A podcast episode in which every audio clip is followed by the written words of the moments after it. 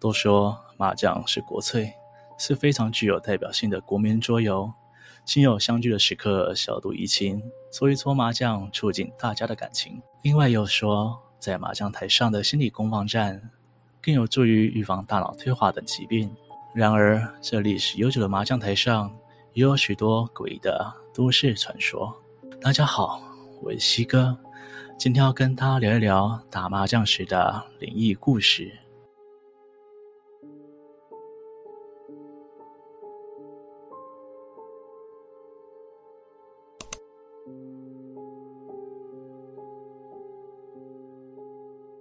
西元一九五零年代，香港正处于二次大战后的复原期，人口复杂，但这时期打造良好建设，也成为未来香港发展的重要基础。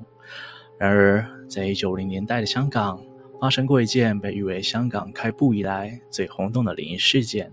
那是一个非常平凡的夜晚，弥敦道周围的警局也一如往常巡逻，等人报案。时间到了凌晨，值晚班的员警们精神也稍微有些涣散。这时，警局冲进了四个惊慌失措的人，他们要报案，说屋子里发生了灵异事件。警察安抚了他们的情绪，让他们慢慢说清楚到底发生什么事情。原来，这是弥敦道四五二大厦屋主的女儿和他的朋友们。那阵子，那里正在规划重建，这位屋主只有四五二号二楼和四楼，四楼自己住，而二楼出租给外地人。听到要重建的风声之后，二楼的租客陆陆续续的搬走。不过，这位屋主因为不满意赔偿的金额，所以迟迟不愿意接受。因为一三楼房客都同意重建，他担心二楼会被强拆，所以他派自己的女儿住在二楼，看管着他所持有的楼层。女儿觉得一个人守着屋子实在无聊，所以常常约朋友来打麻将。噼里啪啦的洗牌声常常一直响到天亮。这天晚上跟无数打麻将的夜晚一样平凡，但屋主女儿的手气却一反常态的好。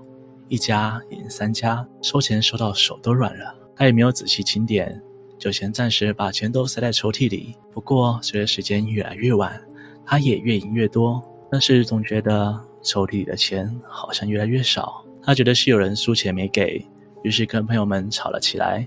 正当大家争得面红耳赤的时候，坐在旁边的朋友看到屋主女儿的抽屉慢慢打开了，还有一只半透明的灰色的手伸进抽屉里。朋友吓得目瞪口呆，这时屋主女儿却突然尖叫了起来，因为她看见对面位置的桌子下伸出了一只手在摸牌。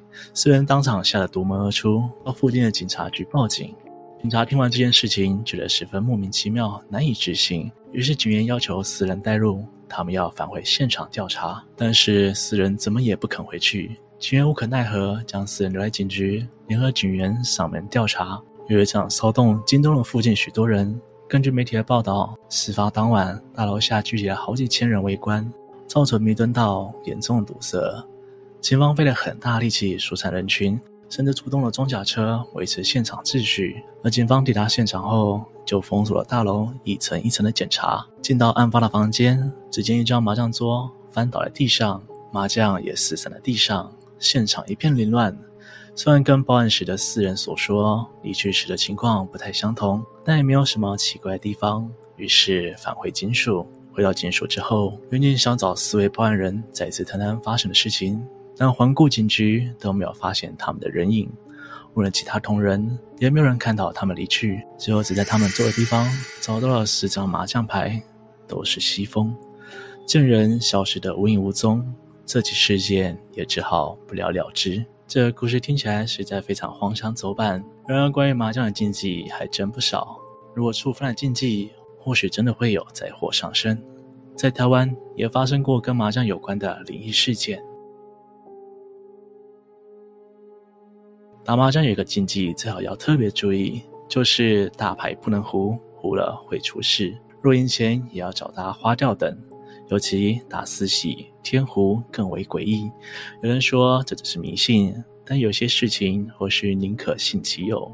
曾经有网友在 PPT 上发文分享，他期中考时到台北市仁爱路的同学家打牌，牌桌上有他和同学、同学妹妹的男友以及同学妈妈的男友，总共四个人。而同学妈妈及妹妹在房间内睡觉。原 po 表示。在不小心放枪打四喜，接着被同学妈妈的男友胡牌，心有不甘地说：“哇，大四喜你也敢胡？你不怕出事啊？”对方听到后也笑说：“哇，管他的，胡你就是爽啊！”没想到此时突然停电，但正在兴头上，所以他们赶忙找出白蜡烛，继续下个回合。过了没多久，同学妈妈突然从房间内传出女生的声音声，大家听到后都尴尬的笑笑。没想到两分钟后，却突然变成凄厉的惨叫声，大家连忙冲到房间内查看情况。只见朋友的妈妈两眼圆睁，脸上带着惊恐的表情，对着天花板尖叫。波摩男友慌慌张张的冲过去，但他却好像还在睡梦中一样，他们用力的摇他，他才终于醒过来，一边哭一边跟大家说。刚刚她梦到一个大胡子男压住她，嘴里一边说着刚刚帮她老公胡了大四喜赢钱了，还一边对她上下其手，非礼她。她吓得不断大喊向大家求救，但却没有人听到，她的身体也动弹不得。这番话让大家吓得不敢说话，因为从他们开始打麻将后，同学的妈妈就一直在房间睡觉。对于刚刚胡牌的事情，她根本不可能知情。民俗专家表示，这种胡了大牌赢来的钱。不是正财，也不是偏财，属于横财，通常都是有不明力量协助的，所以赢了这样的钱，最好不要留在身上。除此之外，还有西风不能四家接着打，要是前三家都打了西风，最后一个得跳过避开，不然谐音就像一路归西不吉利。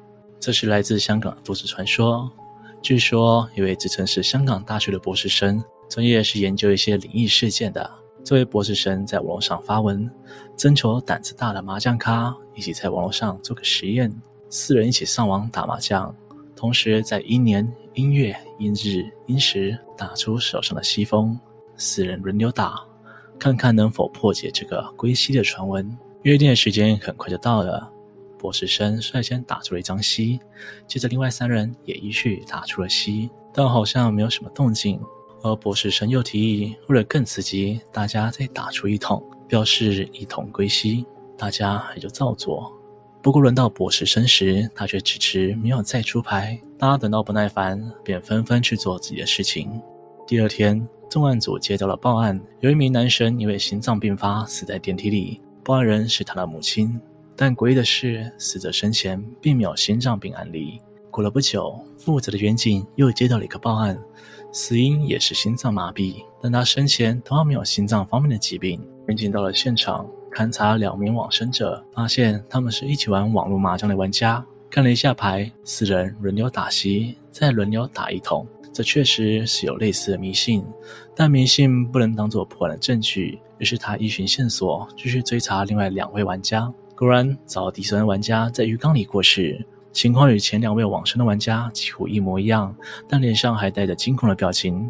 而在这里，也已经找到关于那位自称博士生的线索。专案组找到他的家，他的父亲开了门：“呃，老伯，请问你这里昨晚有人打麻将吗？”“呃，没有啊。”“那没有人上网打麻将啊？”“哦，我会打麻将，但是不会上网啊。”“呃，那会不会是你儿子在晚上上网打麻将？”老伯苦笑了一下：“唉。”你不要开这种玩笑了。然后顺手指了指另一边的桌子，上面摆着一个灵位。我儿子两年前跟别人玩死人归西的游戏，因为贪玩害死了自己。这个事件后来被香港电视公司改编成单元剧，也造成许多香港人的童年阴影。今天的故事就说到这边。如果喜欢我的频道，请别忘了帮我按赞、订阅、分享，并且开启小铃铛，才不会错过最新上片的通知哦。我是西哥，我们下次见。